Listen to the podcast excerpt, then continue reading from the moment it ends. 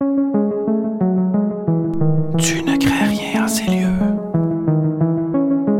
La vérité est à ta portée. En seras-tu digne? Sois le bienvenu sur Conspi Nation. Aujourd'hui, Alexis Cossette-Trudel et Radio-Québec nous parlent du nouveau dirigeant de Twitter. Merci d'être à l'écoute de Conspination, un podcast qui a pour but de reprendre les meilleurs de nos lanceurs d'alerte et de nous les faire découvrir sur format podcast. Bonne écoute.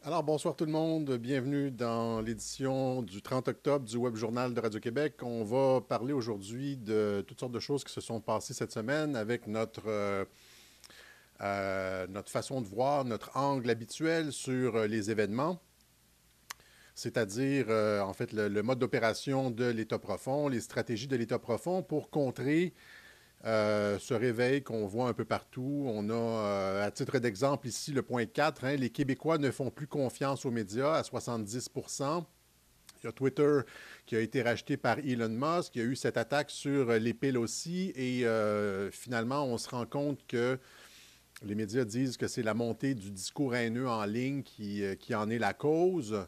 Or, quand on regarde dans les détails, ce n'est pas vraiment le cas. Même chose avec le Forum économique mondial, le point 2, Forum économique mondial, les changements le changement de paradigme en cours. Euh, il y a tous les mercenaires médiatiques à la solde des mondialistes qui se sont mobilisés pour défendre le, Forum économique mondial. On le voit à chaque fois qu'on cible, qu'on pointe le Forum économique mondial. Les médias, c'est comme la pandémie. hein. Les médias se lèvent comme, ils sortent... euh, c'est comme dans le film Aliens, là, quand ils, ils tuent la première larve. là. D'un coup, ils sortent. euh, les mercenaires sortent de- des murs, des parois pour aller défendre la reine ou quelque chose comme ça. Euh, on a fait, on a parlé donc de, euh, Daniel Smith la semaine dernière, hein, qui, euh, qui envoyait promener le Forum économique mondial. Il y a de plus en plus de politiciens qui le font. Et j'avais dit que ça devait devenir un critère, présentement, là, à l'avenir, ça devait devenir un critère, c'est-à-dire que tous les politiciens devront se prononcer sur leur adhésion ou non aux thèses, aux idées, aux, politiques du Forum économique mondial. Ça allait devenir l'étalon or hein, pour juger d'un politicien. Est-ce que vous souscrivez à l'agenda 2030 et aux thèses du Forum économique mondial, à la désindustrialisation? Etc., etc. Et tous les politiciens devront être questionnés lorsque vous avez des, a des points de presse, lorsque vous les rencontrez sur la rue, lorsque vous leur serrez la main, vous avez votre cellulaire et vous les questionnez sur le Forum économique mondial. Et là, ils n'ont pas aimé ça, évidemment, que je propose cette idée-là. Et euh, il y a Patrick Lagacé dans la presse qui, euh, qui est allé à la, à la- à la rescousse du Forum économique mondial et qui s'est attaqué à Daniel Smith. On va en parler brièvement, mais c'est ça. Donc, euh, on va commencer avec cette nouvelle de rachat de Twitter par Elon Musk. ça s'est finalement fait. C'est une excellente nouvelle. C'est une excellente nouvelle parce que euh, Twitter, c'est un peu, euh, en termes, c'est aussi puissant que les médias traditionnels. C'est comme si, euh, je, dirais que c'est presque comme si les Patriotes avaient racheté CNN. C'est-à-dire que c'est une base, une base fortifiée du camp adverse. Et là, euh, Elon Musk vient d'acheter la, base fortifiée du camp adverse. vient d'ouvrir le pont-levis et là, on peut rentrer et on, on, peut se battre finalement parce qu'on avait été exclu. Hein, c'est comme une forteresse. Ils nous avaient exclus. Ils gardaient la population dans un. Hein, je veux dire, sous contrôle mental, etc. Ils ne voulaient pas que les utilisateurs de Twitter soient exposés à certaines idées, etc. Et là, ce qu'on voit monter, vous l'avez vu hein, euh, partout dans les médias, c'est la haine, la montée de la haine. Et on va discuter de ça, justement. Euh, partout, on nous dit, là, euh, Elon Musk veut une liberté d'expression totale et donc ça va être le Far West et, tout ça, tout ça, tout ça. Or, ce n'est pas le cas. Il a dit qu'il allait avoir de la modération, mais une chose qui est sûre, c'est qu'il n'y aura plus de censure politique parce que ce que font les défenseurs de la censure sur euh, Twitter, ceux qui veulent plus de censure, et de, ils nous disent non, c'est la haine qui monte, euh, qui est euh, notamment responsable de l'attaque chez les Pelosi et toute la montée de la haine en ligne, etc. Le, Mais finalement, c'est pas ça. C'est-à-dire qu'ils utilisent cette montée de la haine-là comme Hein, ils agitent ce chiffon pour vous distraire comme un tour de magie, parce que ce qu'ils veulent en fait, c'est censurer le discours sur la, pandémie, sur euh, la politique, sur euh, les, élections, etc., Ils veulent garder le contrôle là-dessus. Et pour que vous euh, acceptiez cette espèce de, censure politique sans précédent dans l'histoire moderne, démocratique, l'exclusion d'idées, etc., le contrôle total du discours, ils vont vous agiter comme euh, des histoires de, mots haineux, etc. Euh, mais ils ne vont jamais sur le fond. Or, on va aller sur le fond à Radio-Québec, OK? Comme on fait d'habitude. On va voir, euh, on va regarder par-delà le, paravent médiatique, l'écran de fumée médiatique sur la censure sur Twitter. Voilà. Alors, on va y aller avec le point 1, rachat de, de, Twitter par Elon Musk. Un pas de plus vers rien ne peut arrêter ce qui s'en vient. J'ai déjà dit, c'est ça que Twitter, c'était un peu comme l'étoile de la mort. Et au lieu de faire comme euh, les rebelles naïfs dans le film Star Wars qui vont détruire l'étoile de la mort, vaut mieux s'en emparer et l'utiliser contre l'adversaire. Voilà, et c'est ça présentement qui, se passe avec Twitter, c'est-à-dire qu'on va pouvoir utiliser Twitter pour défendre nos idées. Non seulement nous avons créé des bases arrières, des plateformes avec Getter, avec euh, Truth Social et euh, Parler, Parler Parler, etc. Euh, Gab et tous les autres, là, euh, Cloud Hub et tout ça. Donc, il y a de la profondeur dans le champ de bataille informationnel, mais non seulement ça, non seulement il y a de la profondeur, c'est-à-dire qu'ils ne peuvent pas nous censurer, nous couper, etc. On peut continuer la discussion, mais on prend le, camp adverse et on va pouvoir finalement sortir, lorsque ça va être le temps de sortir des trucs, c'est important parce qu'éventuellement, il va y avoir, euh, comme on le sait, il va y avoir des arrestations avec Durham, etc. Dites pas non, il n'a pas terminé son enquête, on sait où est-ce que ça s'en va. On sait déjà, euh, avec ce qui a été dit devant le Congrès, que c'est criminel. On le sait déjà avec ce qui a été, ce qui est déjà sorti, même pas ce que Durham a à. Ce sur quoi Durham a enquêté. Durham n'a pas à enquêter sur grand-chose maintenant. Il n'y a, a plus beaucoup de matière à enquête. L'enquête a déjà été faite. Il faut juste trouver les conditions politiques pour déployer tout ça. OK?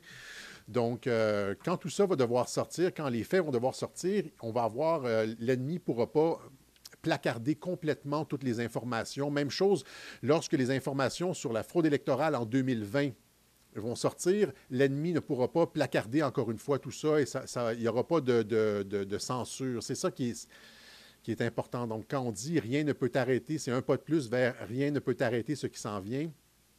C'est-à-dire que tout le monde va pouvoir être finalement exposé à ces vérités-là, des vérités qui seront démontrées devant les tribunaux et tout, et tout, et tout. Donc, des vraies vérités. Il n'y aura pas de censure là-dessus. Il n'y aura pas de shadow ban non plus, de perte d'influence. Le shadow banning, c'est quand vous avez un compte comme le mien sur Twitter, où est-ce que j'ai euh, 10 000 abonnés, mais je ne suis pas capable d'avoir plus que 100 likes. C'est quelques tweets que je, que je produis. Si je m'auto-retweet pas, hein, si je me... Je sais pas que j'ai comme 22 likes. Euh, donc, c'est complètement ça, c'est ce qu'on appelle le shadow ban. Et euh, voilà, voilà. Donc, on va y aller avec la première nouvelle, c'est ça, Twitter, euh, liberté d'expression. Euh, donc, c'est ça ici. Hein. Elon Musk a racheté Twitter et licencié une partie des dirigeants. Il n'y a pas de nouvelles politiques qui ont déjà été mises en application. Il va devoir avoir des comités, puis ça ne se fait pas instantanément. C'est pas comme un bouton sur lequel tu pèses et puis tout d'un coup, les politiques, les algorithmes changent, etc. C'est pas comme ça du tout. Hein. Alors, ça va prendre des semaines. Ça ne se fera probablement pas avant les midterms. Mais, euh, mais par la suite, oui, hein, ça vient avec. Donc, ce n'est pas un truc euh, pour gagner les élections, je pense, mais c'est plutôt pour accompagner ce qui va venir lorsque les républicains vont prendre le contrôle de la Chambre. Alors que les, républicains vont avoir pris le contrôle du Sénat, du Congrès, etc., plus Twitter, etc., ce qu'ils vont, ils vont avoir des enquêtes. Le, Sénat va, avoir des, comités des audiences, etc., sur un ensemble de choses. Et euh, plus croustillantes les unes que les autres. Le son est très bas. Mon son est très bas.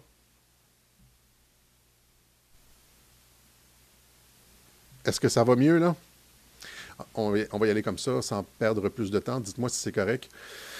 Alors, euh, donc c'est ça. Donc, euh, c'est plutôt pour, euh, pour accompagner la prise de pouvoir des républicains.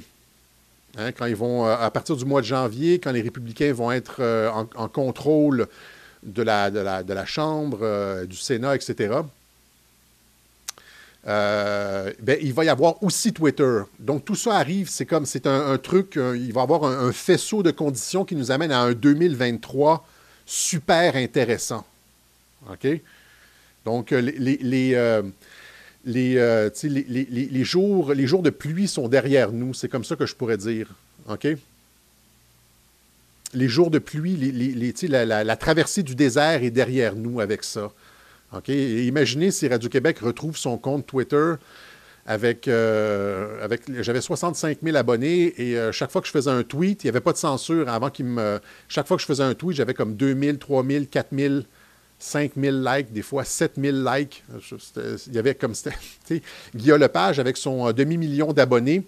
Lui avait comme 100, euh, 200 likes, 300, euh, 400. Moi, j'en avais comme genre 3000, 4000, 5000. Et donc, ça change un peu le rapport de force. Et on, croise les doigts. Et puis, donc, c'est ça. Euh, Elon Musk rachète Twitter pour offrir un espace de débat sain. Alors, ce qui va se passer, c'est qu'il va y avoir, il dit qu'il va y avoir un comité qui va regarder les deux côtés. Donc, ça ne sera pas complètement débalancé d'un seul côté. Présentement, c'est des, euh, c'est comme, c'est essentiellement des antifas avec des diplômes universitaires qui gèrent Twitter.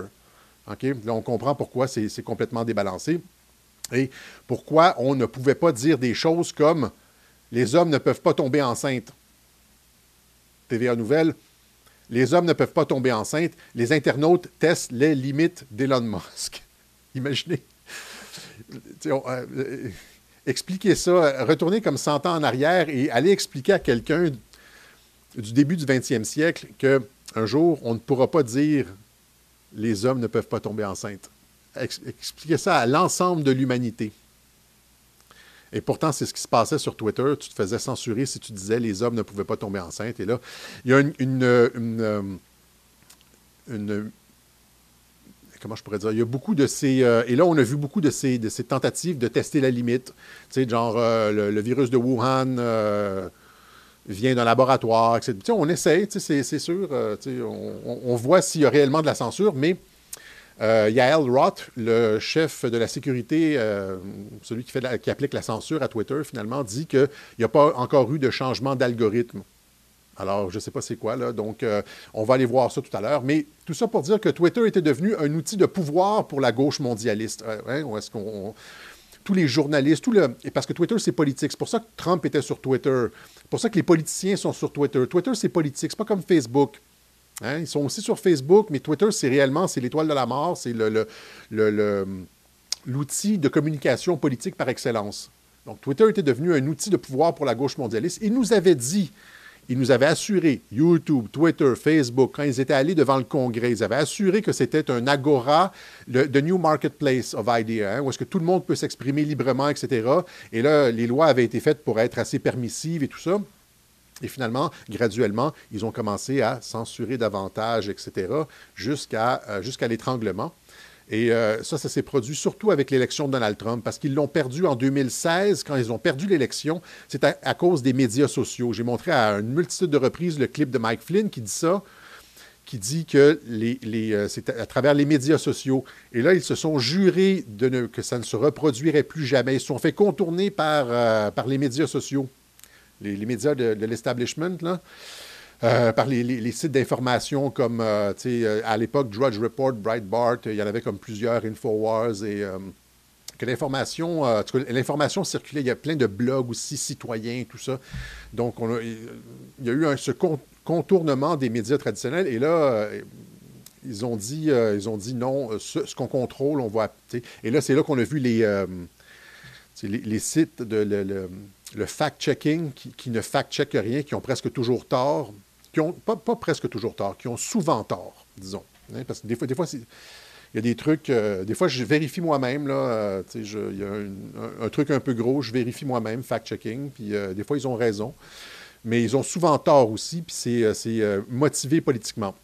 Alors, sous le couvert, comme je le disais en début, euh, intro de Web Journal, sous couvert de censure de la haine, sous le couvert de censurer la haine, Twitter censurait aussi la politique, les, euh, hein, les, opinions politiques et assurait le contrôle du champ de bataille international informationnel aux mondialistes.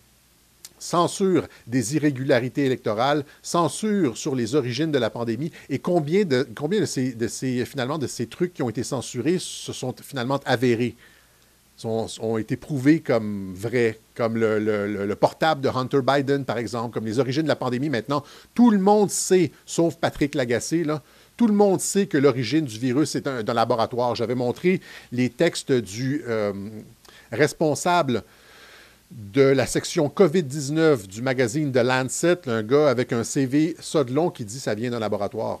Hein. Euh, l'ancien directeur du CDC, Redford, je pense qu'il s'appelle, ça vient d'un laboratoire. Tout le monde le sait maintenant. Il n'y a plus personne qui dit que ça vient, que ça vient du pangolin, là, sauf Patrick Lagacé.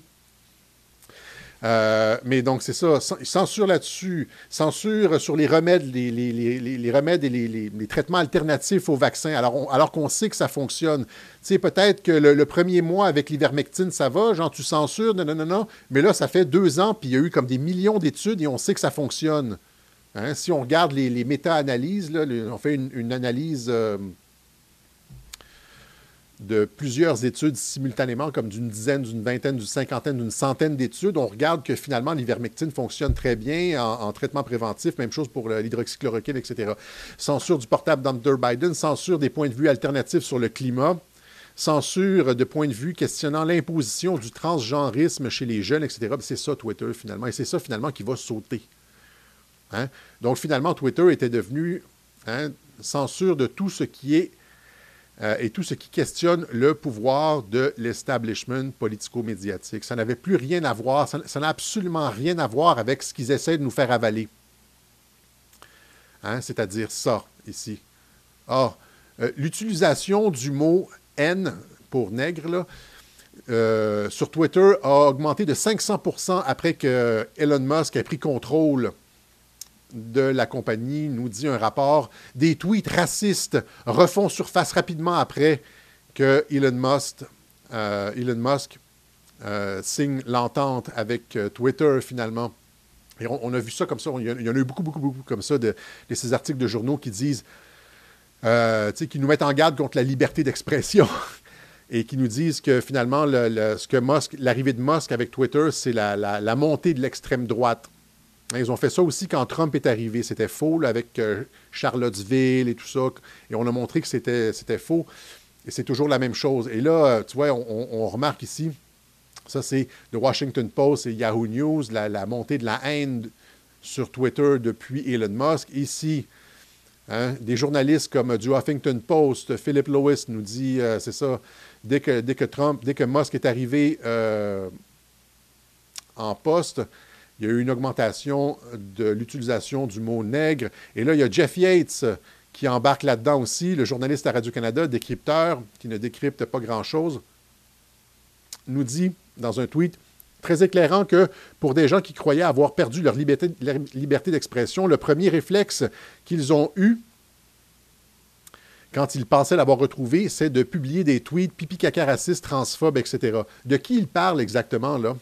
Parce que ça, ça aurait été le fun qu'ils nous citent des tweets, euh, genre par exemple un tweet de Radio-Québec où est-ce qu'on dit ça, ou euh, il dit, il cite rien. ils sont toujours là-dedans. Ils sont dans le conditionnel, dans le futur, euh, dans le futur proche et dans, dans, l'abstrait absolu. C'est jamais, jamais concret. Là, là, il y a quelqu'un qui lui dit Des comptes suspendus, euh, as-tu des exemples? C'est un peu vague comme, euh, comme posting, euh, Jeff. Et là, il sort le truc ici. Hein? Donc, voici. Et là, on montre un graphique qui montre une augmentation de 500% de l'utilisation du mot nègre sur Twitter. Là, je me suis dit, quand j'ai vu ça, je me suis dit, quand. C'est comme. quand, quand tu veux faire. ce que Jeff Yates implique ici, c'est que euh, étant donné que la limite a sauté, maintenant le racisme peut montrer son visage. Le racisme euh, décomplexé peut sortir. Il était, il était sous contrôle auparavant, et là maintenant, dès que Elon Musk est arrivé, il, est, il, montre son vrai visage. Et c'est aussi ce que dit euh, Merguez en France, Mendes France.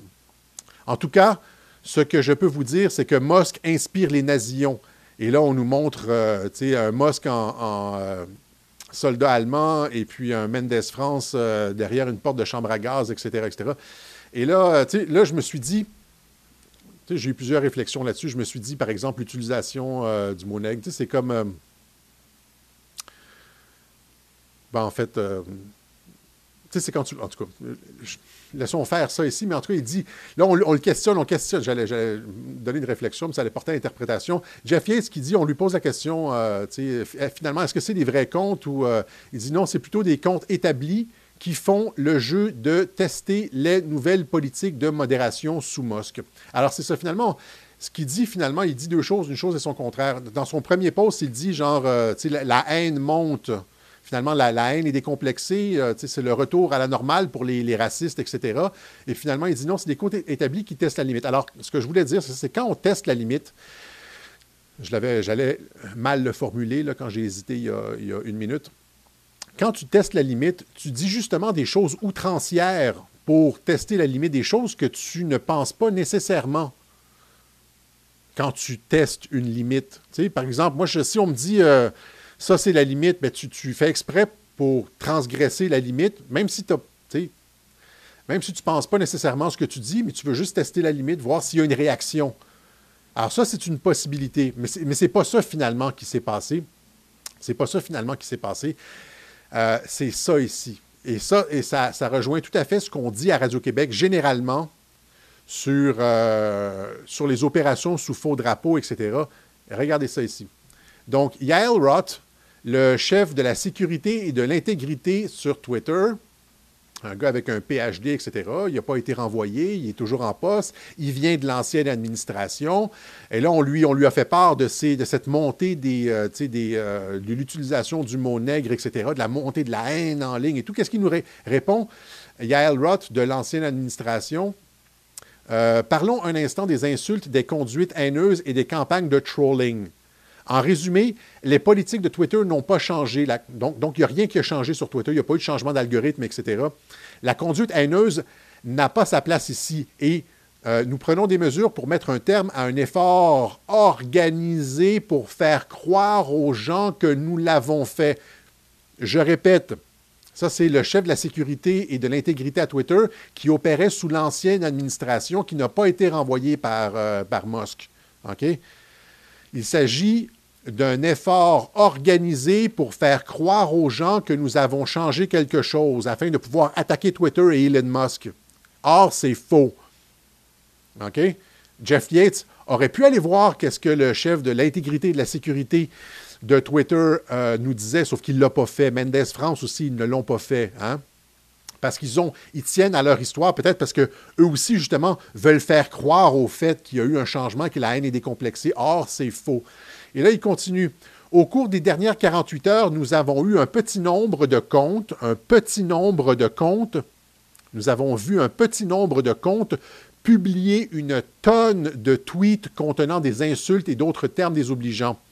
Pour vous donner une idée de l'échelle, plus de 50 000 tweets utilisant à plusieurs reprises une insulte particulière, il parle probablement de nègre là ici, provenant seulement de 300 comptes. Alors ça, c'est une opération sous faux drapeau digital. il y a les opérations sous faux drapeau militaire, ça, c'est une opération sous faux drapeau digital. Il le dit, c'est une campagne pour faire croire, un, effort organisé pour faire croire aux gens qu'il y a eu un changement de politique, alors qu'il n'y a pas eu de changement de politique. il y a seulement un très petit nombre de comptes, 300, qui ont publié 500 tweets avec le mot nègre pour faire, pour faire monter la tendance que Jeff Yates nous présente. Alors, soit Jeff, Jeff Yates, c'est un, imbécile qui ne vérifie pas ses sources, qui mord à l'hameçon facilement ou il est de mèche avec cette espèce de campagne organisée. C'est l'un ou l'autre. Soit il ne vérifie pas ses sources, c'est pas un journaliste crédible, ou bien il fait partie, il est mal intentionné, puis il fait partie de cette campagne-là visant à faire peur et essayer de faire croire qu'il y a eu un changement de politique avec Elon Musk et que la, haine décomplexée, euh, c'est l'un ou l'autre. C'est comme du M, c'est l'un ou l'autre. OK? Donc, euh, euh, seulement de 300 comptes. OK? Ça, c'est ce qu'on appelle. Il y a eu durant tout le, truc avec euh, Elon Musk, entre le mois, je pense c'est le mois de mars-avril où il voulait acheter et maintenant où la, transaction s'est fait, a été acceptée, il y a eu toute cette. Euh, ce débat sur l'utilisation de bots, hein, de, comptes automatisés qui génèrent du contenu de façon automatique. C'est-à-dire que un ingénieur chez Twitter peut mettre un message, il y a eu plein, plein, plein, plein, plein d'exemples comme ça. Tu mets un message, tu tapes comme un paragraphe, là, tu sais, euh, j'ai été, euh, j'ai attrapé la COVID-19, mais une chance que je suis vacciné parce que sinon, ça aurait été pire. vous l'avez entendu pas mal, celle-là. Eh bien, tu mets ça, et puis là, tu envoies ça sur les 500, 600 comptes que tu contrôles. Fait qu'il y, a une quantité industrielle des, gens disent que plus de la moitié des comptes sur Twitter sont des faux comptes, c'est-à-dire des comptes euh, sans contenu, sans réel utilisateur. Et c'est ça qu'Elon Musk a essayé d'aller euh, chercher en cours. Il a demandé à Twitter la, quantité de, comptes automatisés. Twitter ne voulait pas donner les chiffres. Finalement, ils ont dit Ah, c'est juste 5 Puis là, Twitter dit Non, je ne veux pas racheter Twitter. Euh, Elon Musk a dit Je ne veux pas racheter Twitter. Et puis. Il y a eu ce débat sur les comptes automatisés. Là, on va savoir combien exactement il y a eu de comptes automatisés. Mais les comptes automatisés servent à ça. Ça sert à, ils servent à diffuser un message de façon virale. et, euh, tu peux acheter de l'influence comme ça. Tu vas chez Twitter, tu achètes de l'influence et là, ils utilisent tout leur compte pour te donner de un avantage informationnel. C'est une guerre de l'information. Dans ce cas-ci, ce que le chef de la sécurité et de l'intégrité à Twitter nous dit, c'est que c'est une campagne de, de communication qui essaie de provoquer un effet viral avec le mot nègre, mais qui provient seulement de 300 comptes, probablement tous des comptes automatisés. C'est-à-dire qu'il y a potentiellement juste une personne derrière tout ça. Une personne qui, contrôle 300 comptes, qui en envoie, euh, qui font spiker, comme on dit, qui font monter en flèche un, thème, un mot clé particulier. Et là, euh, ça permet aux mercenaires comme Jeff Yates des gens qui ne vérifient pas leurs sources au minimum, de partir avec le ballon et de dire la montée, euh, de la haine en ligne, etc. Mendes France aussi, etc. c'est comme ça que ça. Et là, le, le fait que Elon Musk contrôle maintenant Twitter, ça permet de démonter toute cette structure mondialiste malsaine. de mensonges et d'intimidation en ligne. Et il finit, Yael Roth finit en disant Presque tous ces comptes sont inauthentiques nous avons pris des mesures pour interdire les, utilisateurs impliqués dans cette campagne de, euh, il dit pêche à la traîne, c'est dans cette trolling campaign. C'est une campagne de trolling. Et nous allons continuer à travailler pour y remédier dans les jours à venir afin de rendre Twitter sûr et accueillant pour tout le monde. C'est ce que euh, Elon Musk a dit d'ailleurs. Comprenez-vous comment ça fonctionne? Une personne peut contrôler 300 comptes. Les 300 comptes peuvent produire 50 000 trucs d'un mot-clé. Et là, euh, tu as, une augmentation du. Et là, Jeff Yates va, soit mordre à l'hameçon ou participer sciemment à cette campagne de désinformation pour dire que Elon Musk, c'est la haine en ligne, etc. Vous comprenez? C'est une arme psychologique, exactement, une arme psychologique. Voilà. Et, là, les masques tombent de ces, de, de ces faux culs. Les masques tombent. OK? C'est ça, c'est, ça qui est intéressant. Et là, ça, c'est un, hate hoax digital, mais des hate hoax comme Jussie Smollett, vous vous rappelez, c'est cet acteur américain qui avait dit euh, euh, que des il marchait à Chicago le soir et des. Euh, j'aurais dû avoir la photo, je n'ai pas la photo de Jussie Smollett, Jussie Smollett. Il s'était fait attaquer à 2 heures du matin. Des gars avec des casquettes Trump lui avaient passé une corde autour du cou et avaient dit This is MAGA country, c'est le pays de Trump ici, sale nègre, blablabla. Bla, bla, bla. Finalement, ça avait été inventé de toutes pièces. Un acteur bien connu. Il a joué dans le film euh, Alien Covenant, je pense, et dans une des séries connues américaines. Euh, et euh, il s'est fait finalement accuser d'avoir menti et que ce soit ce qu'on appelle un hate hoax. Comment vous traduiriez hate hoax en français? Une arnaque à la haine raciale. Tu sais, c'est quand tu dis euh, on m'a accusé, euh, tu sais, je veux dire, euh, quelqu'un est venu faire un graffiti sale nègre sur. puis finalement, tu te rends compte que la personne qui a fait le graffiti, c'est la personne qui s'en est plaint. Et j'en avais parlé, là, ça, arrive beaucoup plus souvent qu'on pense. En fait, si on regarde les publications mondialistes, les publications du système anti-Trump, ce que les, le, la, la, les mainstream médias officiels disent, c'est que euh, hate crime hoax, just like Justice Smollett alleged attack, are more common than you think. Hein? Donc, euh, sont, les, les, les, les, arnaques à la haine raciale sont beaucoup plus euh, courantes qu'on ne peut le penser. Euh, j'ai écrit un, un livre à, à, ce sujet et j'en ai trouvé plus de 400 assez facilement. Le, fait est, et je suis d'accord avec lui, que ça endommage les, aux États-Unis les relations, ce qu'on appelle les relations raciales aux États-Unis. Ça crée de la méfiance entre la communauté afro-américaine et euh, la communauté euh, WASP, blanche ou euh, même latino, etc., entre, les différentes communautés. Ici, c'est très intéressant. Le Wall Street Journal, ça ne se passe pas nous autres, ça. C'est leur publication. Ça, c'est la méthode Radio-Québec. On prend, on prend leur publication et on leur remet dans la, dans la face. Tu sais, quand on parle de le montée de la haine, etc., ça, c'est comme, les, les, gens comme Jeff Yates et Patrick Lagacé, tout ça, c'est la montée de la haine. Bien là, le Wall Street Journal nous dit Hate crime hoax are more common than you think. sont beaucoup plus euh, courantes qu'on qu ne peut le penser. Un, politologue a trouvé que seulement, que, que moins de une sur trois sur les 346 étudiés était véritable. Moins de 1 sur 3. Ça veut dire que plus des deux tiers sont des,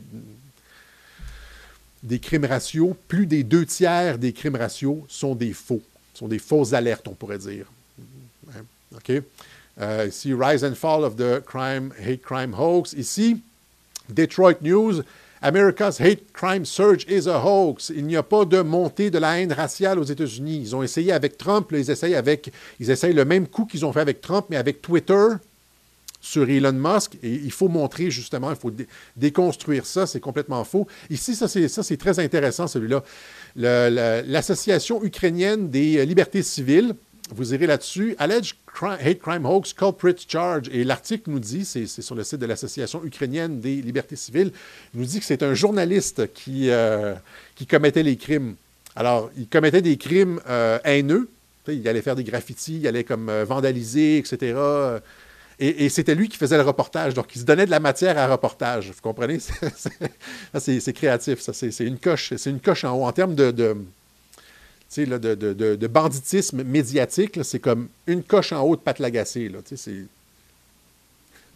Lui, il était original, mais il s'est fait attraper, par exemple. C'est pas un futé. Voilà. Alors, un canular, voilà. Un canular, euh, canular haineux, quelque chose comme ça. Alors, euh, donc, c'est ça. C'est euh, le, jeu un petit peu qui se joue présentement sur, euh, sur Twitter. On essaie d'accuser, on essaie de, peut-être même faire pression sur Musk pour qu'il garde un système de contrôle et de censure, etc. Or, je ne pense pas que ça va marcher. Une chose qui est intéressante, c'est que Jeff Yates qui, qui, décrit et Mendes France qui décrivent, qui, pas qui décrivent, mais qui, qui dénoncent, des Christ en anglais, qui dénoncent la montée de la haine en ligne sont absolument silencieux sur, et ça c'est le même site que Jeff Yates, hein, c'est Radio-Canada, le Canada a formé des éléments d'un régime ukrainien lié à l'extrême droite. C'est pas l'extrême droite, c'est des nazis, littéralement. Des nazis, far-right extremists in Ukrainian military bragged about Canadian training. C'est pas des far-right, c'est, vous avez le symbole dans le milieu, là, c'est, des, des symboles nazis, ils font l'apologie. Vous avez vu l'article de Normand Lester, c'est le bataillon Azov. Euh, il y en a comme quelques-uns des bataillons comme ça, avec l'apologie des leaders SS et tout ça, du signe des, des tout le kit, le Zegal, tout le. Et là, Jeff Yates, lui, il n'écrit pas d'article sur le gouvernement canadien. C'est un journaliste, c'est supposé être un contre-pouvoir. C'est pas un contre-pouvoir. Il est là pour, pour cibler ceux qui, comme moi, dénoncent ça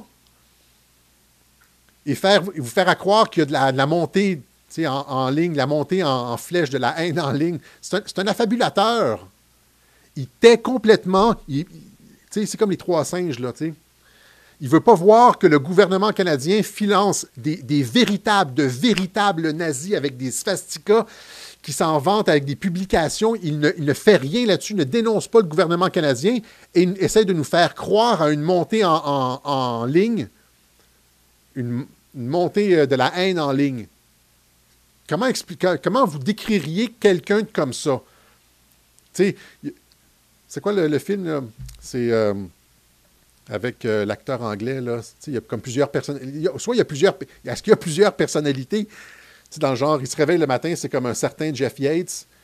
Puis là, le soir, c'est comme un autre Jeff Yates.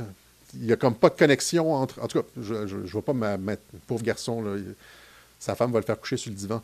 Je ne m'attendrai pas là-dessus. Mais, c'est ça. Donc, euh, euh, opération sous faux drapeau numérique ici. C'est complètement faux, cette montée comme ça de la haine en ligne. On vient de le démontrer. C'est le gars de Twitter qui le dit, c'est pas moi, parce qu'à Radio-Québec, on fait nos recherches.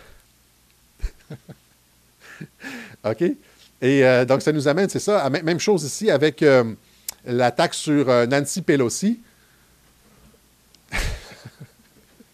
On a été un peu dur avec Jeff Yates. On l'aime bien. On ira prendre une bière quand, les arrestations auront lieu, là, et il se retrouvera sans emploi. On ira prendre une bière avec lui. Voilà. Alors, c'est sans rancune, Jeff.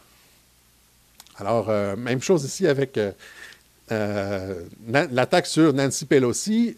Euh, bon, ils étaient à leur domicile. Nancy Pelosi, c'est la, la, ce qu'on appelle le Speaker of the House. C'est un peu l'équivalent d'une première ministre américaine. C'est elle qui, qui, qui est la, leader des démocrates qui contrôle le Congrès. Donc, elle a, comment je pourrais dire, elle contrôle l'agenda législatif aux États-Unis. Les, démocrates contrôlent la présidence, le Sénat et le Congrès. Elle, elle représente le, le, le, contrôle du Congrès, donc de l'agenda législatif. Et euh, il y a quelqu'un qui s'est introduit chez eux, euh, apparemment, par infraction, quoique, euh, et qui a attaqué son mari avec un marteau. OK? Et là, et là ça, ça fait le, gros buzz aux États-Unis. Et là, c'est la même chose. On nous dit la haine en ligne. c'est le même truc. Ils veulent, ils veulent tellement mettre le couvercle sur Internet. Là. Ils veulent tellement nous. Parce que toute la vérité sort sur Internet, mais c'est ça. Hein? Euh, hate speech, online extremism, Fed Pelosi terror attack. Des experts, les experts, nous disent que c'est la, la, haine en ligne et l'extrême droite. Hein? Même chose ici.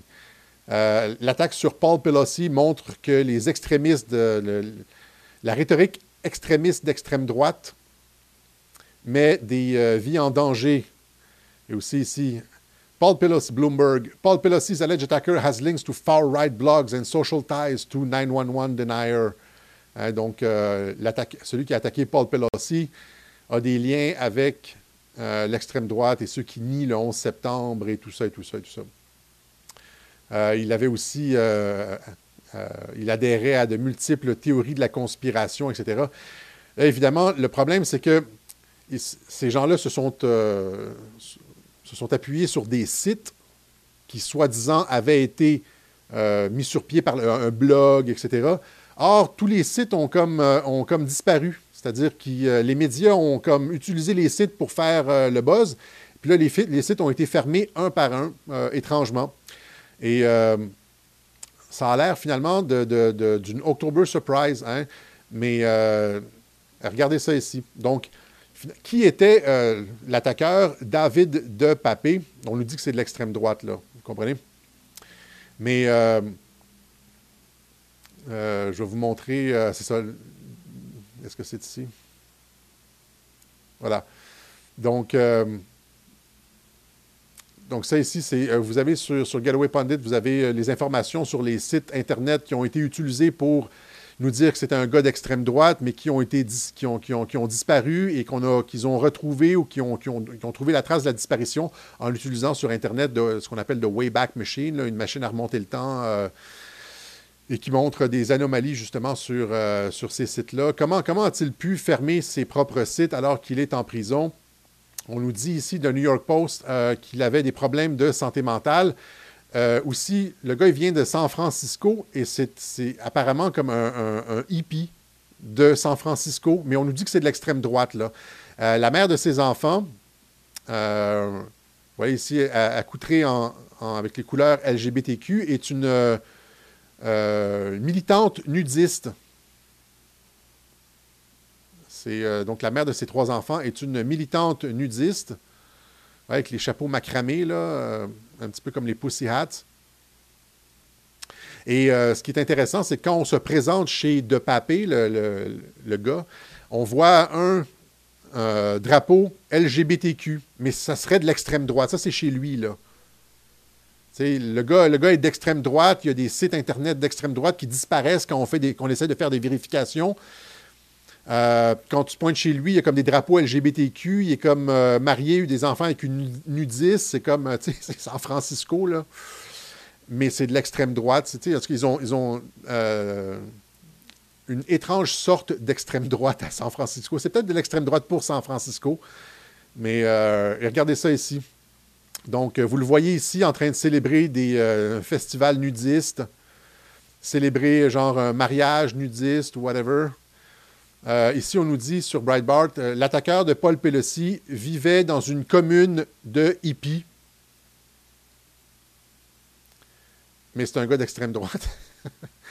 Et encore une fois, vous voyez ici, ça c'est l'article de Daily Mail, la photo de chez lui avec un drapeau LGBTQ et du cannabis.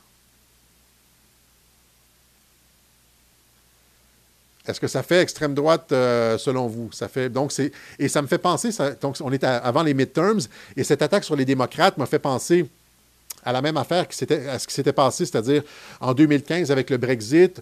Une semaine avant le vote du Brexit, il y avait eu cette attaque sur une journaliste qui défendait le Remain, c'est-à-dire qui était anti-Brexit. La personne était déséquilibrée, etc. Mais ça avait finalement euh, pas fonctionné. En 2018, lors des midterms, il y avait eu euh, ces, multiples bombes qui avaient été placées aux États-Unis et qui, euh, qui avaient sauté. Il y avait eu des. je ne sais même pas, je pense même pas qu'elles avaient sauté. Je pense qu'elles étaient artisanales. à CNN, on avait envoyé à comme quelques personnalités comme ça. Hein. Cinq jours, 14 bombes potentielles, c'est ça, elles n'avaient pas sauté. Hein. Qu'est-ce que les bombes envoyées par la poste aux démocrates? Et à CNN nous dit à propos de leur euh, fabricant. ils avaient trouvé ce, gars-là, César, euh, je ne me rappelle plus son nom de famille. évidemment, c'est comme l'autre gars. Hein. Euh, regardez, il y a comme. sa vanne était comme remplie de photos de Donald Trump. Ça avait été fait. La vanne avait été. C'est comme les sites Internet de ce gars-là. C'est des sites qui, sont apparus puis qui sont disparus. Même chose avec la, la vanne. Elle était nouvelle. Elle a comme et on avait appris que ce gars-là était démocrate.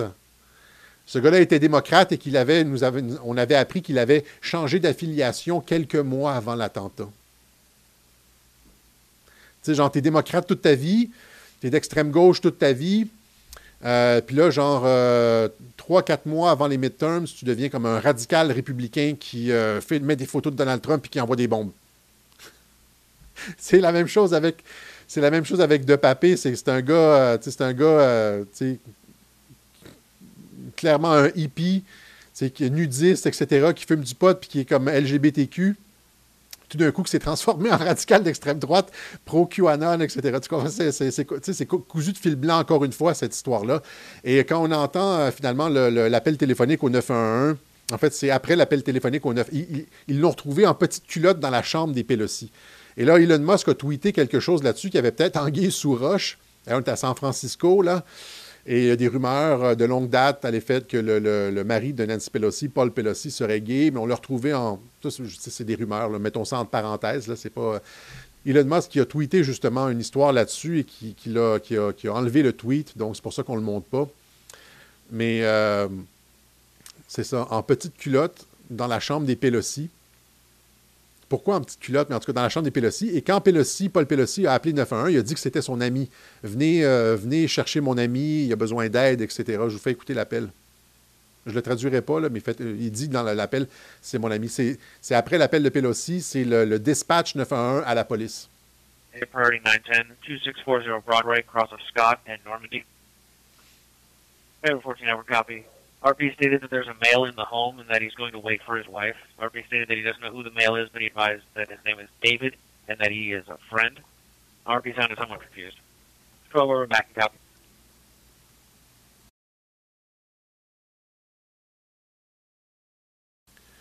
Donc, il dit qu'il y a quelqu'un dans la maison et que c'est un ami et qu'il s'appelle David. And that he is a friend. RP sounded somewhat confused. 12 over back and copy. Units code 3 to 2640 Broadway per 14 hour. Ever 12 over copy. 15 hour also code 3. Everyone 12 advice insufficient units on scene 2640 Broadway. Voilà, bon, pas besoin d'aller plus loin. Pas besoin d'aller plus loin, c'est ça. C'est, c'est- tout, ça pour vous dire, c'est ça que c'est. tu sais, C'est, c'est un thème récurrent. tu sais, Il y a les, les- les opérations style 6 janvier, dans les, le manuel d'opération de l'État profond. Il y a le fait de, de- de créer des attaques, créer des, des, euh, des canulars à la haine, que ce soit digital ou dans la réalité, ou des opérations sous faux drapeau euh, sur le terrain, etc. C'est, euh, et, plus on est, c'est pour ça qu'on en parle euh, de façon récurrente à Radio-Québec, plus on, les connaît, plus on est immunisé contre ça, moins ça fonctionne. Et ce qui est intéressant dans toutes ces histoires-là, quand on gratte un peu, on, trouve toujours. Et Jeff Yates aurait pu gratter, aller voir ce que Twitter en dit, il ne l'a pas fait. Est-ce que c'est parce qu'il a un agenda? Voilà. Alors, euh, maintenant, en ce qui concerne le Forum économique mondial, donc euh, changement de paradigme en cours. Euh, c'est ça, donc, tu sais, c'était pas comme ça il y a un an ou deux. hein, on- personne ne parlait du Grand Reset, personne ne parlait vraiment du Forum économique mondial, et maintenant, c'est devenu un thème partout, partout, partout. Il y a le journaliste, entre guillemets, Pat Lagacé, qui s'est fendu d'un texte ici. Je le, montre pour les Français, les, Canadiens le savent, euh, ça a beaucoup circulé. Donc, la première ministre de l'Alberta est une complotiste. Et là, il l'attaque. euh, comme Pierre Poilièvre avait été attaqué, je vous avais dit, hein, un complotiste à la tête du Canada.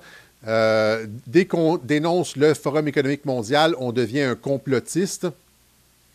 Et des gens m'ont demandé, il y, a des vidéos de, si vous cherchez sur Internet, vous trouvez les vidéos où est-ce que Pierre Poilièvre prend ses distances du Forum économique mondial, dit que personne ne va, de ses ministres va participer au Forum économique mondial. Là, vous l'avez ici. Pierre Poilièvre says, will ban ministers and other top officials from involvement with the World Economic Forum. Donc, il faut que ça devienne une, tendance.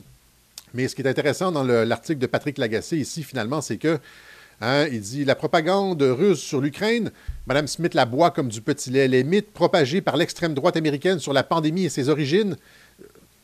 Là, on sait maintenant que ça, vient du laboratoire. Euh, C'est même le directeur euh, COVID du Lancet qui l'a dit Pat, t'es juste pas à jour, ou tu fais semblant comme Jeff Yates.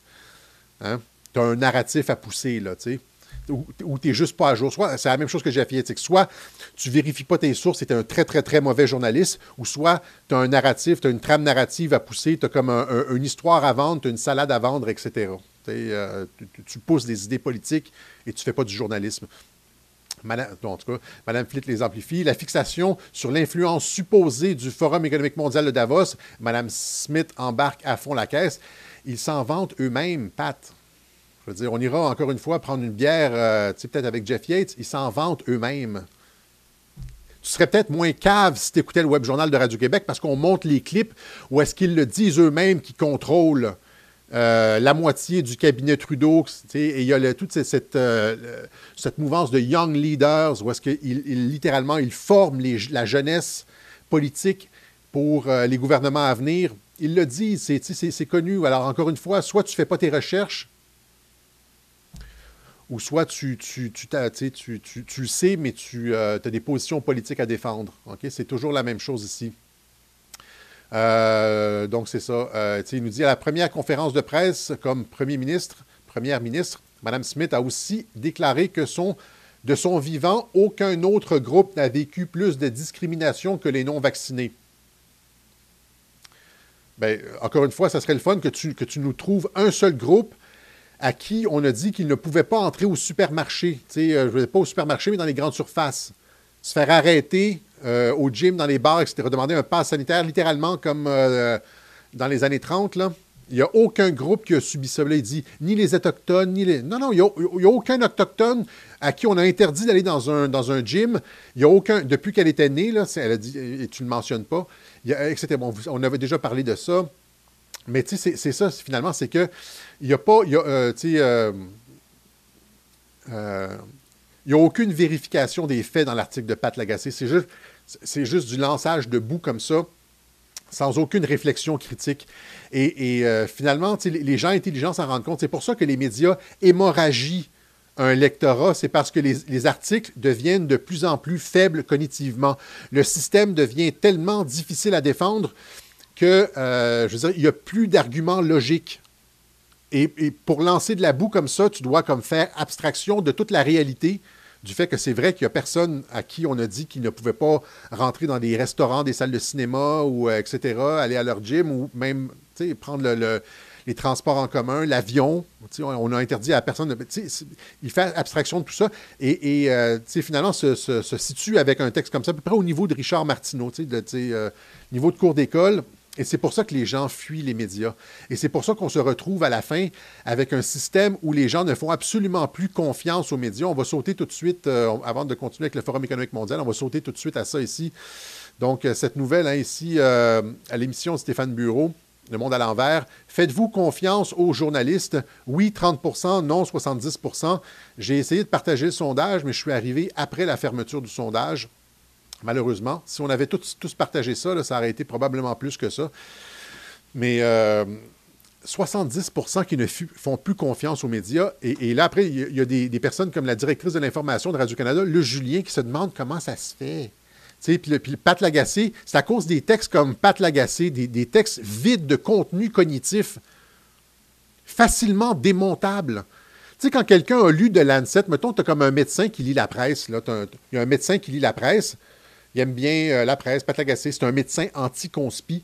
Mais là, il a, lu le, truc du Lancet, du gars qui dit le, chef de l'équipe COVID du prestigieux de Lancet qui dit ça vient d'un laboratoire, c'est un virus artificiel. Il sait ça. Là, après ça, il lit le texte de Pat Lagacé, il dit il sait pas de quoi il parle, ce gars-là. Fait que à force de mentir puis de raconter des, histoires vides, de, de, produire des textes qui sont des coquilles vides comme ça, ils perdent 1 1 1% 1% et ils se retrouvent, et là, après ça, on se retrouve à. Ils, creusent eux-mêmes leur tombe. Et donc, Pat, veux-tu une pelle? C'est ça qu'on dit finalement. Veux-tu une pelle? Continue dans ton travail d'auto-sabordage. 70% Je vous montre le clip. Finalement, il y a un clip euh, de l'émission. Et là, euh, je vous montre le clip. Alors, la question que je vous pose, et aussi à la maison, euh, pourquoi le public fait de moins en moins confiance aux journalistes? Guy, est-ce que tu as une institution? Non, mais est-ce qu'on est qu'on doit compter sur le fait que les journalistes sont loyaux? Oui, mais il faut se demander à qui ils sont loyaux, et c'est d'abord et avant tout à leur patron et non pas envers les citoyens. À leur patron, c'est-à-dire à des, à des, à des défenseurs du mondialisme c'est pas juste des hommes d'affaires ordinaires, leurs patrons. C'est ça qui n'est pas dans la phrase de Nantel. C'est qu'ils sont redevables à des mondialistes, des gens qui ont tous un intérêt commun, qui se rendent au Forum économique mondial, entre autres. Et moi, on est pigiste. Non, non, mais un instant. tous, les, maintenant, tous les journaux appartiennent à des mhm. grands conglomérats qui sont de... Des mondialistes. De plus en plus riches, et moi, il y a déjà un journaliste quand même très connu qui me disait Oui, c'est vrai que on a, bon, ces patrons-là, ils ont des intérêts financiers, des intérêts. Mondialistes. Mais c'est pas grave, c'est la pluralité qui crée l'objectivité. Mais moi, je dis avoir plusieurs médias qui ne sont pas pleinement objectif et indépendant, ça ne crée pas nécessairement l'objectif. C'est comme parler à 10 personnes un peu menteurs, tu ne trouves pas la vérité. La vérité dans ça. D'accord, mais ça ne veut pas dire non plus que tout le monde ment un peu quand ils vont... Non, la question, c'est pas est-ce qu'ils mentent ou pas, mais c'est que un, média qui est purement transparent laisse ses journalistes parler contre les intérêts de ses patrons ou contre certains de ses collègues, ce qui n'existe pas en ce C'est un peu plus rare. Pendant la pandémie, beaucoup de gens nous ont traités, nous, les médias, de merdia.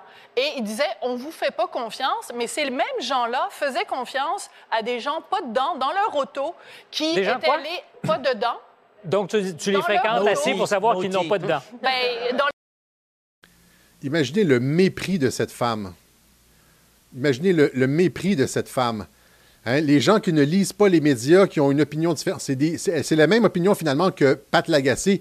Et tu sais, c'est des gens qui habitent à Outremont, à Westmount, etc., et qui regardent le petit peuple de haut.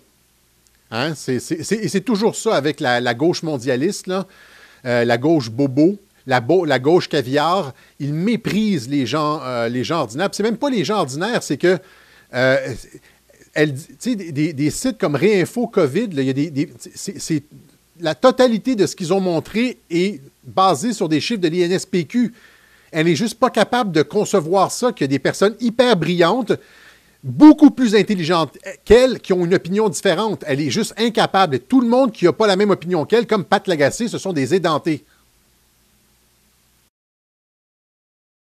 Fréquente Là, assez pour savoir qu'ils n'ont pas de dents. Ben, dans les vidéos, on voyait qu'ils n'avaient pas de dents et qui étaient allés à l'Université de la vie et qui faisaient de la désinformation. Mais justement, est-ce qu'il n'y a pas un risque dans ce que tu fais de faire une espèce de généralisation qui crée une dynamique d'opposition, souvent, Mais je dis effectivement, pas qu'ils via- n'avaient tous pas de dents, mais il y en a beaucoup Mais premièrement, c'est pas parce que quelqu'un n'a désinformation. pas de dents Qui est pas crédible. pas informé, mais cela ça dit, s'appelle une blague, les amis. Je pense que vous ne l'avez pas comprise. C'est là, une mais- blague, moi aussi, Sophie. Euh, mais cela dit, on, on- on a été méprisant envers les gens pendant la pandémie particulièrement qui s'abreuvaient à toutes sortes de sources que nous, on peut juger comme étant pas nécessairement fiables. Mm-hmm. Cela dit, je pense que les journalistes, on a notre rôle à jouer. Euh, On a méprisé certaines personnes, puis on les a, on les a regardées un peu de haut.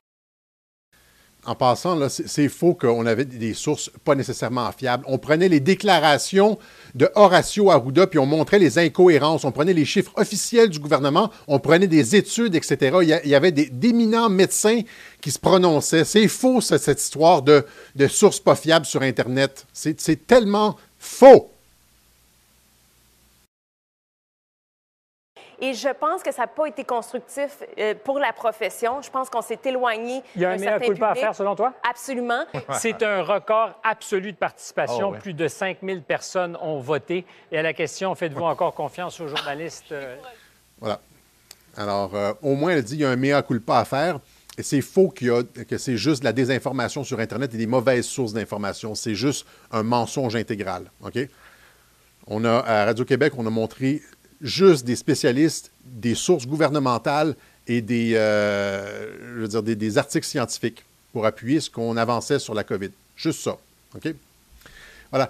Alors, euh, c'est ça. Mais, tout ça pour dire, finalement, c'est ça que euh, là, il, y a, cette espèce de dynamique qu'on voit émerger entre des, premiers ministres, des, présidents, des, gouverneurs qui, qui se prononcent ouvertement contre le Forum économique mondial et euh, la, servile classe médiatique qui continue comme Grima langue de serpent à, essayer de défendre l'ancien, le, vieux roi malade, le Forum économique mondial qui finalement c'est pas comme Théoden, là, finalement, qui va, euh, qui va devoir euh, céder sa place.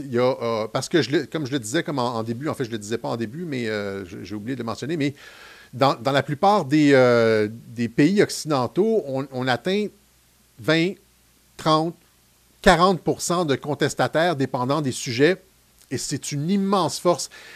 Euh, ils sont obligés de, créer des, artifices électoraux pour supprimer euh, cette, opposition et lui empêcher d'avoir un pouvoir politique. Là, présentement, ce qu'ils ont fait au Québec avec le 3 octobre, c'est qu'ils ont empêché aux 20-30% de contestataires d'avoir un réel pouvoir politique. On en a déjà parlé.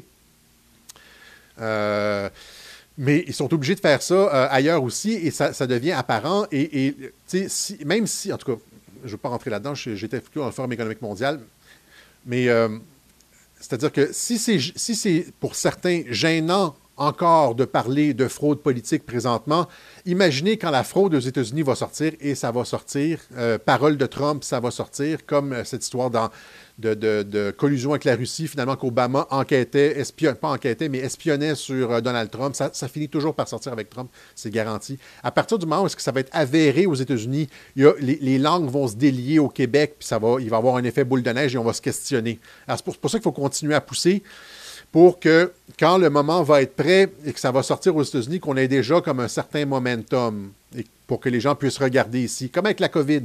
Avec la COVID, on a poussé, on a poussé au début. C'est, gênant au mois d'avril 2020 de, questionner le virus et la pandémie. hein. Deux ans plus tard, ça l'est beaucoup moins. c'est la même chose qui va se passer avec euh, l'élection du 3 octobre. Euh, les gens sont gênés. Ben, ben non, on est au Québec. Il n'y a pas de fraude électorale au Québec. Non, non. euh, mais dans un an, dans deux ans, on verra.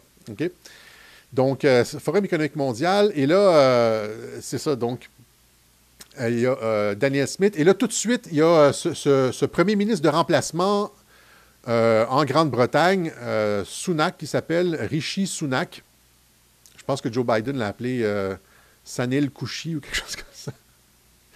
Et qui, qui, lui, justement, tout de suite, il a été spoté. hein. On l'a identifié ra- rapidement.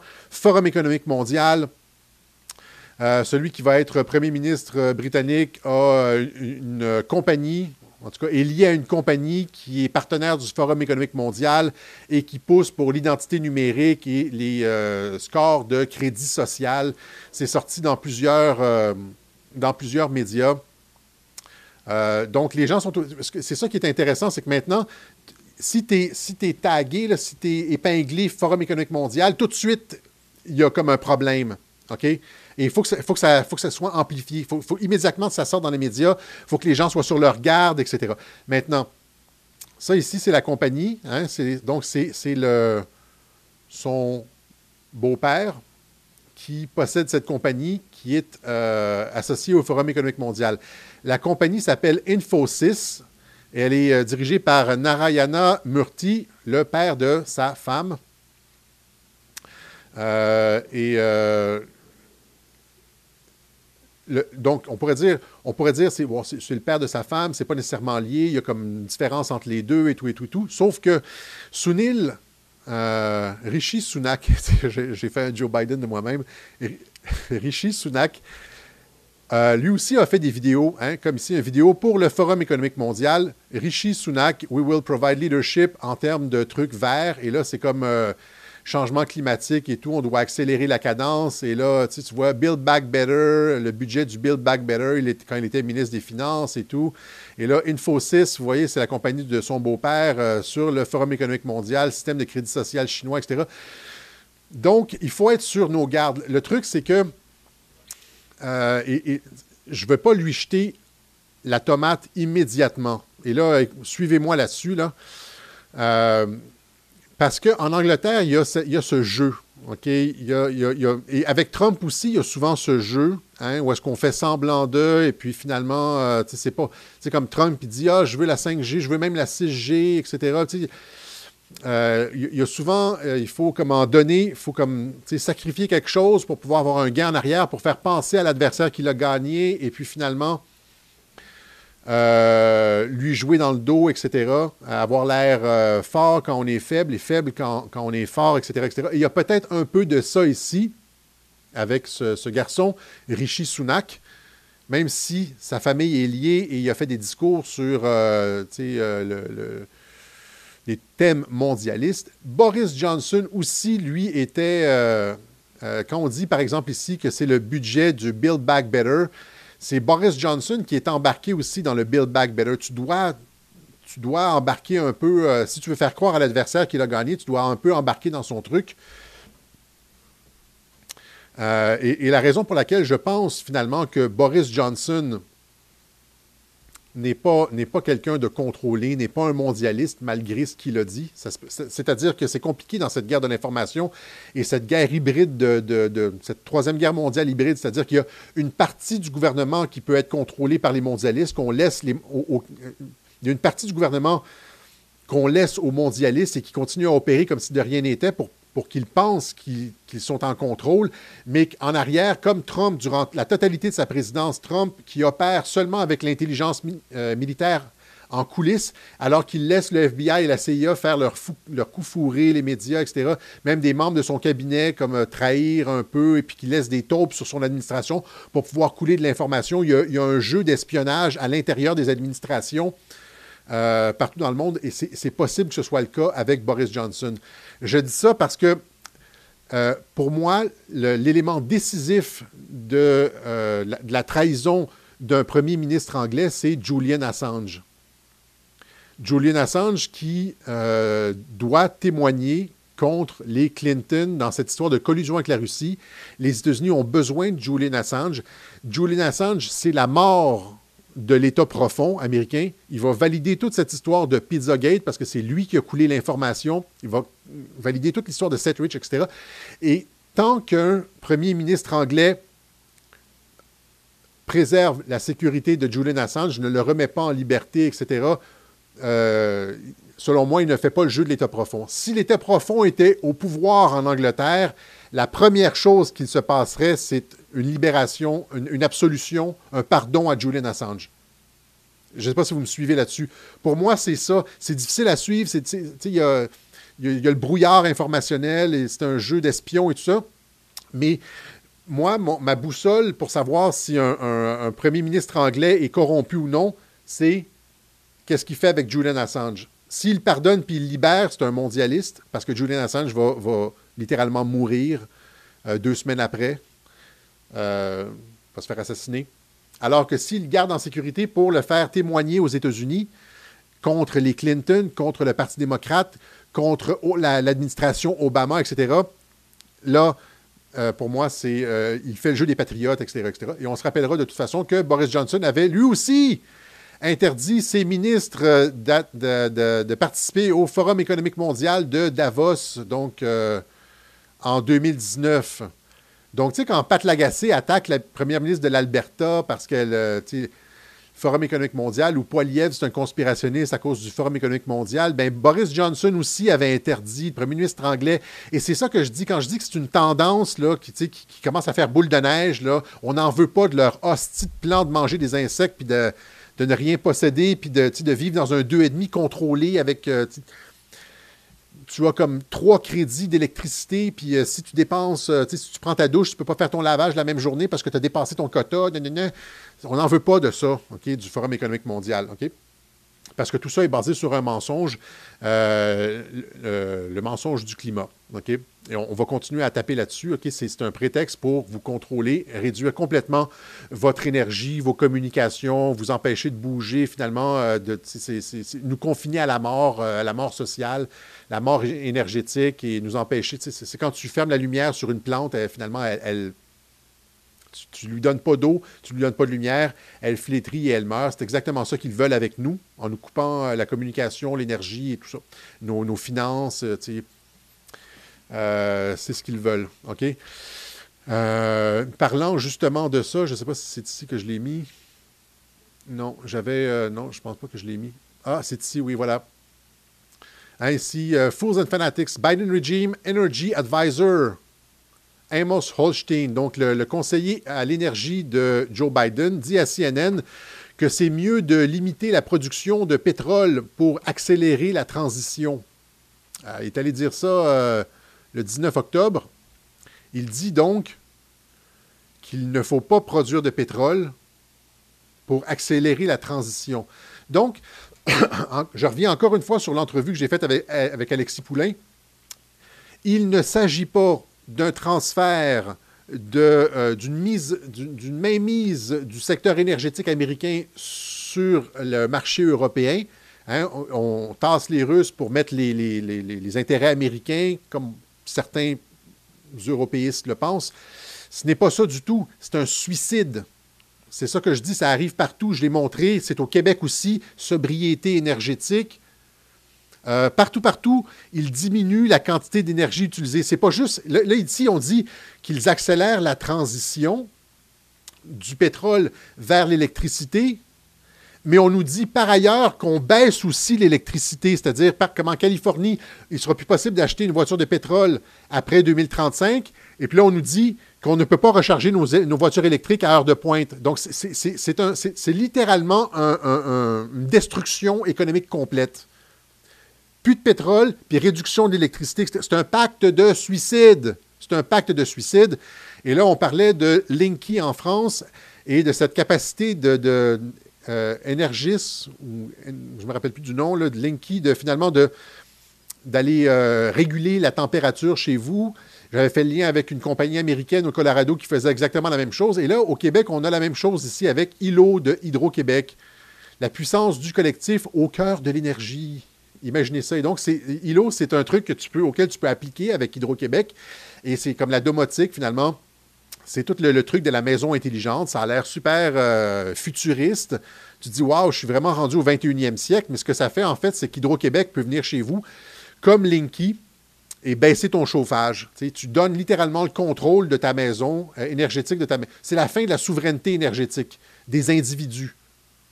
C'est ça, Linky. C'est ça, ILO. C'est ça, aux États-Unis. C'est ça, l'agenda de 2030. C'est la- fin de la souveraineté économique, la fin de la souveraineté énergétique, la fin de la souveraineté alimentaire. Vous allez manger des insectes, etc. C'est la fin du libre arbitre aussi. On l'a expliqué. On, va être géré par intelligence artificielle, etc., etc., etc. Ils le disent ici dans un article. hein, euh, L'article, c'est euh, euh, économie d'énergie, économie d'énergie. Hydro-Québec met à la porte le PDG de sa filiale ILO. Et là, ici, on dit dans l'article, sobriété énergétique des Québécois est un des enjeux politiques de l'heure. Euh, défini par qui, on ne le sait pas. Hein, sobriété énergétique, quelle saloperie comme terme. Le jour de sa nomination comme ministre de l'Énergie, euh, de l'Innovation et de l'Énergie, Pierre Fitzgibbon déclare que les Québécois devront se serrer la ceinture énergétique. Et là, se serrer la ceinture énergétique, c'est justement comment ils vont le faire.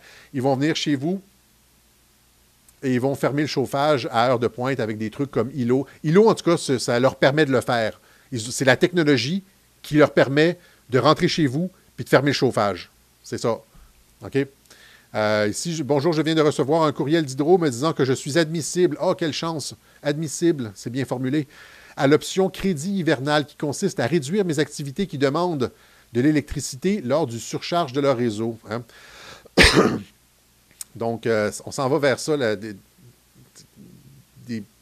mesures tentaculaires pour réduire, euh, faire en sorte qu'on utilise de moins en moins pas juste d'électricité, mais d'énergie généralement, de moins en moins d'énergie, de moins en moins d'énergie. Euh, Rappelez-vous, ça me fait le dire comme ça, là. Je ne sais pas ce que ça vous rappelle, moi ça me rappelle ça ici. Le film 2001, Odyssée de l'espace. Rappelez-vous quand euh, David, Dave, euh, va dans le, mainframe, puis commence à enlever des choses, commence à enlever de la mémoire sur l'ordinateur, dans le film 2001, Odyssée de l'espace. Et là, l'ordinateur commence à avoir des. Commence à ralentir, ralentir, ralentir, ralentir. Euh, Dave. Ben, c'est exactement ce qu'ils font avec l'énergie, avec euh, l'argent, en nous étouffant avec la dette, les taxes, etc., les, taxes carbone, ils nous étouffent financièrement. Euh, ils nous enlèvent donc no- notre, capacité de fleurir financièrement. C'est, plus possible de créer des petites compagnies presque avec toutes les, réglementations, puis les, les taxes et les trucs. C'est, comme, c'est juste les gros conglomérats qui fleurissent. Donc, ils sont en train de tuer la classe moyenne financièrement. C'est ce que disait Alexis Poulain. Il a vraiment raison là-dessus. On, euh, euh, tue l'énergie, euh, les communications. Donc, c'est ça, c'est un, shutdown de la civilisation. À quel dessin on veut ce shutdown de la civilisation? Parce que en, réduisant comme ça l'activité économique, en, réduisant l'é- l'énergie qui est consommée et en étouffant avec les taxes, etc., on va provoquer un effondrement économique, hein, une désindustrialisation et un effondrement économique. Et, euh, et- comment on va être capable de payer, si, l'économie est à zéro, si on, euh, récession à, ad vitam aeternam, comment on va faire pour payer les banques, nos, nos dettes, finalement? Ça va être une prise de contrôle de l'ensemble de la, de la société, comme ils ont fait en 2008 en Grèce. En Grèce, ils ont comme... Il faudrait faire une émission complète sur la Grèce. C'est une arnaque bancaire qui a fait en sorte que la Grèce a pu être capable de payer même l'intérêt sur sa dette. Et finalement, euh, c'est les banques centrales, euh, avec l'aide de Moody's, Standard Poor's, des agences de cotation, qui ont fait s'effondrer, littéralement, c'est une opération financière, c'est une, guerre financière, ils ont fait s'effondrer l'économie de la Grèce. Et après ça, euh, ils ont nommé eux-mêmes le premier ministre. C'est un ancien Goldman Sachs qui est allé là. Et euh, il a commencé à vendre toutes les affaires. Il a commencé à vendre des îles, euh, le système d'aqueduc, les ports, euh, une vente de feu. Alors, c'est ça, présentement, probablement, qui est en train de se passer. Ils sont en train de détruire des économies qui étaient vigoureuses. Et puis là, ça, va être, on ne sera plus capable de rien payer. Et puis ça va être comme genre offert à des intérêts privés, quelque chose comme ça. Il n'y aura plus de biens commun, de biens publics ou whatever. Il n'y aura plus de, démocratie. Tout va être contrôlé par les mondialistes. Voilà. Donc, euh, c'est ça. Est-ce que j'avais est-ce que j'avais autre chose aujourd'hui? Ah oui, c'est ça, je voulais dire aussi. Donc, euh, Forum économique mondial.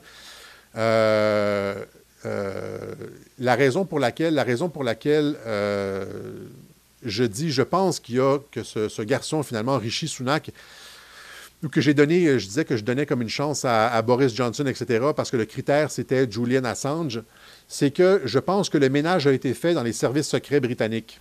Euh, je pense que ce ménage a été fait, on en a parlé en, en 2018 dans les web journaux de Radio-Québec.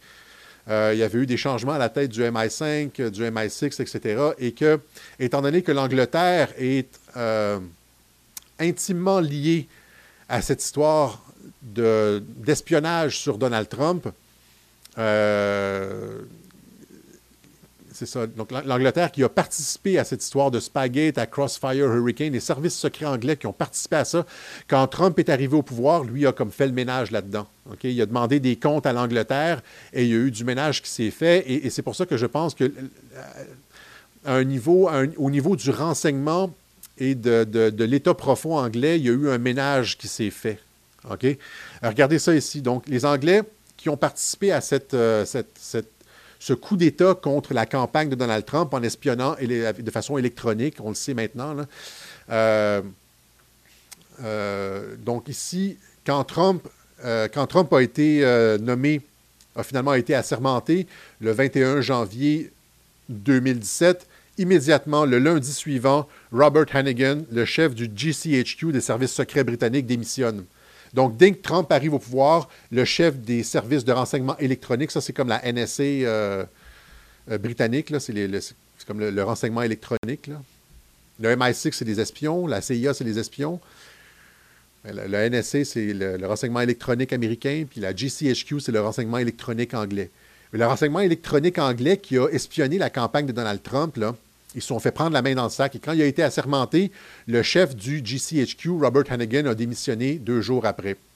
Même chose avec ça ici. Euh, en 2019, quand Trump, est allé et a, a dit finalement qu'il déclassifiait, qu'il rendait public plusieurs documents sur l'ingérence étrangère dans euh, la campagne électorale américaine. Hein? Ici, vous le voyez, Breaking, Trump approves declassification of documents related to 2016 spy, election spying. Trump approuve la déclassification de documents liés à l'espionnage électoral de 2016.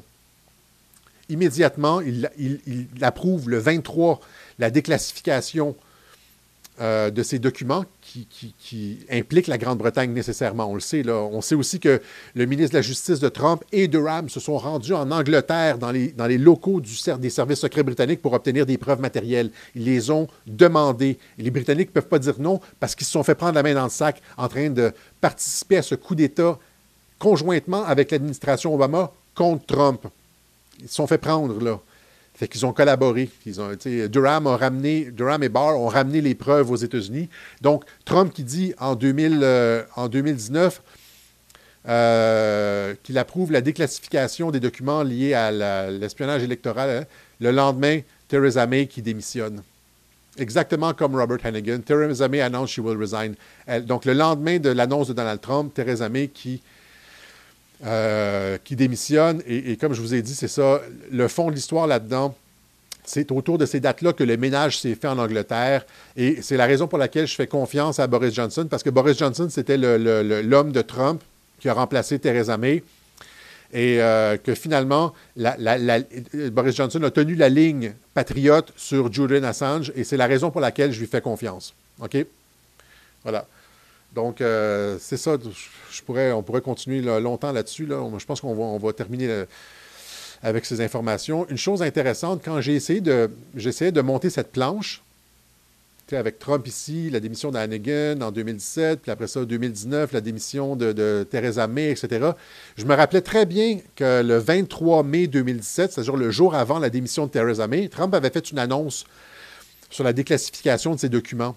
Ça m'a pris, j'ai rien trouvé nulle part. ça a été complètement effacé d'Internet. J'ai fait Google, j'ai fait Start Page, j'ai fait, j'ai utilisé plusieurs moteurs de recherche pour essayer de retrouver l'annonce de Trump le 23 mai qui avait fait un fracas. Ça avait complètement disparu d'Internet. J'ai retrouvé, j'ai retrouvé après quelque chose comme une demi-heure, genre à la, comme la cinquantième page de recherche, là, ce, truc-là, Town Hall, Breaking Trump Approves Declassification. Et l'autre, mais avant ça, la, seule autre chose que j'ai trouvée, c'est ça ici, c'est une phrase. Là, je me suis dit, est-ce que je, l'ai imaginé? Est-ce que j'ai... Euh, c'est une phrase ici dans un article de Fox News hein, qui disait ici, Transcripts has been classified but were declassified under Trump president's May 2019 move to approve declassification. J'allais, j'allais je n'allais pas faire cette planche-là parce que je n'étais pas capable de trouver ces informations-là. Ça a été complètement effacé d'Internet. Juste pour vous dire, le pouvoir de Google pour modifier les votes, on en a déjà parlé. Le pouvoir de Twitter pour influencer le vote, etc., etc., On en a déjà parlé. Et là, c'est en train de changer avec cette euh, prise de contrôle de Elon Musk. OK? Donc, euh, très, très intéressant de ce côté-là aussi. Voilà. Alors, c'est ce qu'on avait pour vous aujourd'hui. C'est une édition peut-être un petit peu plus longue euh, de Radio-Québec. On va euh, aussi, euh, je voulais répondre à une question. Il y a beaucoup, beaucoup de personnes qui m'ont demandé, Alexis, euh, est-ce que c'est possible d'aller aux États-Unis? on veut aller aux États-Unis, c'est pas possible. Non, non, non, la frontière est complètement ouverte. Ça a été annoncé à partir du 30 septembre, même pour entrer, sortir du Canada aux États-Unis, il n'y a, plus aucun problème pour entrer et sortir des États-Unis. C'est exactement comme c'était en 2019. tu te présentes au poste frontalier de la colle, puis là, il y a le douanier qui te demande est-ce que vous avez des fruits et des légumes? Si tu réponds non, il te laisse, voilà, il n'y a pas de problème. OK? Euh, j'ai même fait des vérifications. Il y, a comme, plusieurs personnes qui sont aux États-Unis qui m'ont confirmé ça, qui sont allées récemment. Euh, notamment ici, Danielle Craig, vous la connaissez sur Twitter. Euh, elle m'a envoyé, elle nous a envoyé, elle a tweeté ici comme ça Garden State Parkway, New Jersey, en route vers la Floride. Bon hiver à tous. Puis là, je lui ai écrit, je lui ai dit Daniel, comment s'est passé ton, ton passage à la douane Elle dit Avez-vous des fruits et légumes Non, mais c'est comme, comme en 2019, on peut passer à la frontière comme c'était en 2019. OK? Et euh, dernière annonce, euh, c'est aujourd'hui, c'est un jour spécial parce que c'est un jour d'anniversaire. Eh oui. Et c'est l'anniversaire de Ivanka Trump. Alors, on souhaite euh, joyeux anniversaire à Ivanka Trump. Bravo, bravo, bravo, bravo pour euh, ce 41e anniversaire. Elle ne les fait pas du tout. Euh, est-ce que c'est parce qu'elle a un bed? On ne sait pas, mais on lui souhaite, on lui souhaite en fait, on lui souhaite en fait de cesser de euh, frayer avec les mondialistes, la gang à Soros, etc., et de se rapprocher un petit peu de son père et des patriotes du côté de Mike Flynn. Mais en tout cas, joyeux anniversaire, Ivan Trump. Voilà. Alors, si vous avez une si vous avez. Euh, euh, merci aussi, évidemment, à ceux qui ont fait des contributions au Web Journal de Radio-Québec. On euh, les remerciera jamais, jamais assez. C'est tout par exemple, ce travail de recherche sur Twitter, sur le, le mode d'opération de l'État profond. Comment est-ce que on a accès à tout ça? Comment on s'immunise? Ben, c'est parce qu'il y a des gens qui rendent ça possible. Les gens qui rendent ça possible, c'est les gens qui, qui nous aident, qui nous, qui nous financent qui nous permettent de continuer ce, travail euh, essentiel, je pense, en information, parce que sinon, on serait pogné avec les euh, Jeff Yates et Pat Lagacé de ce monde. On n'aurait pas euh, l'envers de la médaille. C'est parce que c'est plus que l'envers de la médaille. Il y, a des, il y, a des, tweets et des messages qui sont tendancieux.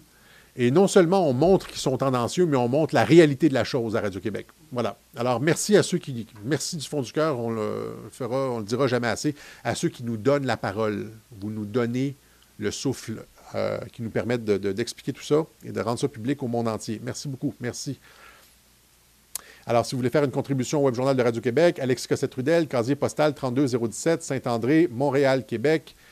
H2L, 4Y5, on aime aussi les, cartes postales, ce genre de choses-là. Euh, euh, salut Alexis euh, de la Barbade ou Salut Alexis du Burkina Faso. sur Internet aussi, on donne toujours le lien dans les descriptions. Donc, par carte de crédit, don unique, don mensuel. Et par Interac, vous l'avez ici, virement par Interac, Alexis, avec la question à l'adresse alexis à radioquebec.ca.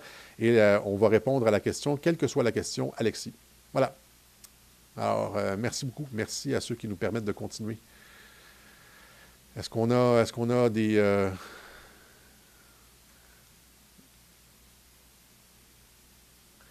Ouais. Alors, c'est ça. Et, donc, vous comprenez, c'est ça, là, ce soir, à tout le monde en parle. Je pense qu'ils invitent un couple là, euh, qui, qui ont écrit un livre sur les complotistes. Imaginez.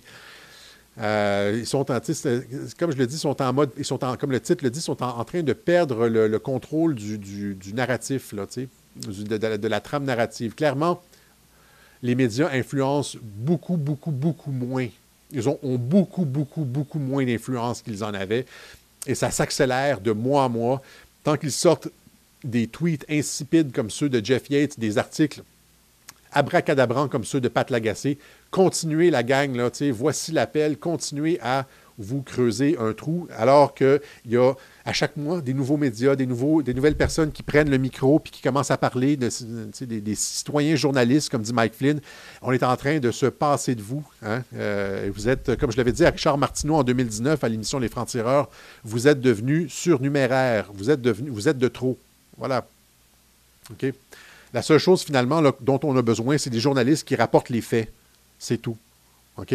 Les journalistes là, qui écrivent des- des textes d'opinion invraisemblables, ça va être une relique. On va voir ça dans les musées au 21e siècle. À la fin du 21e siècle, on va étudier vos cas dans les musées. OK? Voilà. C'est tout ce qu'on avait pour vous aujourd'hui. Autre chose, je pense que c'est correct. Là. On est presque à 1h30. OK, les web journaux qui s'éternisent. Allez, tout le monde, on se donne rendez-vous peut-être cette semaine. Vous connaissez la formule. Peut-être cette semaine, sinon la semaine prochaine pour une autre édition de, du web journal de Radio-Québec. Salut!